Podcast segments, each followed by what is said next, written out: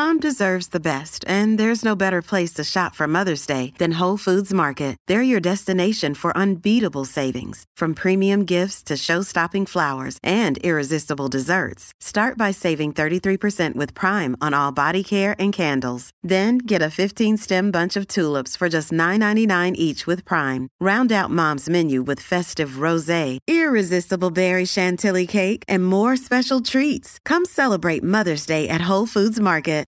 Comenzando el mes de julio 2003, Osama Bin Laden logró introducirse en el castillo Windsor de Inglaterra. Fue durante una fiesta que se estaba celebrando allí para felicitar al príncipe William por su cumpleaños 21. Para asombro de los presentes, vestía una prenda femenina de fiesta color rosado, pies descalzos y un gorrito blanco. Y antes de que nadie pudiera evitarlo, logró plantar dos sonoros besos en las sonrosadas mejillas del príncipe para luego dirigirse al bar a buscar un trago. Antes de que lo consiguiera, fue atrapado por guardias de seguridad y en el forcejeo le rompieron el vestido de fiesta, quedando al descubierto que debajo estaba completamente desnudo. Nuestro insólito universo. Cinco minutos recorriendo nuestro mundo sorprendente.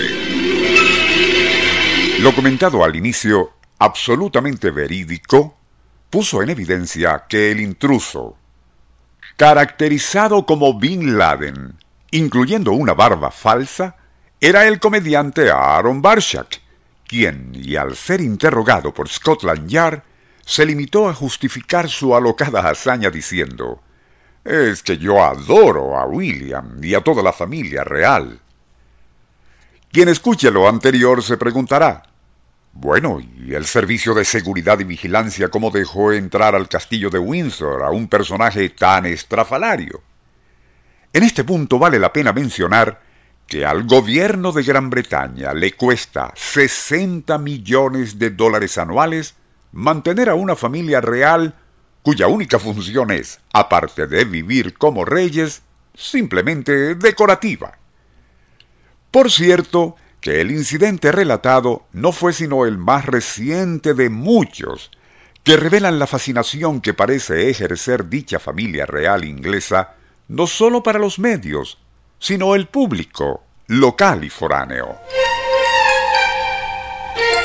Un año antes, un trasnochado londinense penetró al Palacio de St. James, residencia del príncipe Carlos, y solo fue arrestado después que tocó a la puerta del apartamento de la princesa Ana para preguntarle cómo hacía para llegar hasta la más cercana estación del metro. En febrero 1994, James Miller, piloteando un parapente, aterrizó en el techo del Palacio de Buckingham y una vez allí se desnudó completamente para mostrar cómo su cuerpo, de la cintura hacia abajo, estaba cubierto por una capa de pintura verde. Un mes antes, enero de 1994, y mientras el príncipe Carlos asistía a un evento deportivo en Sydney, Australia, un estudiante originario de Cambodia corrió hacia él disparándole dos veces, pero con pistola de salva antes de ser derribado por guardias de seguridad. Comentaron los presentes que el príncipe permaneció impávido durante el incidente, limitándose a decir, la policía australiana se portó a la altura. En julio de 1982, Michael Fagan protagonizó el evento invasivo más estrafalario de todos, cuando, nadie se explica cómo, irrumpió en la propia alcoba de la reina en el Palacio de Buckingham.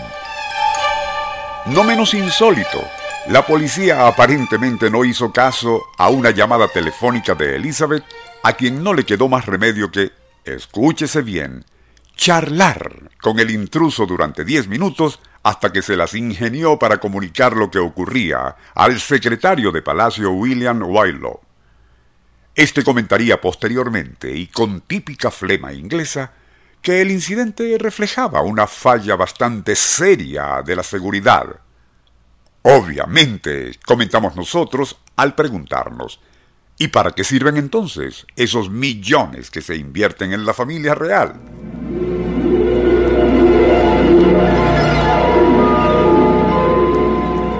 Nuestro insólito universo.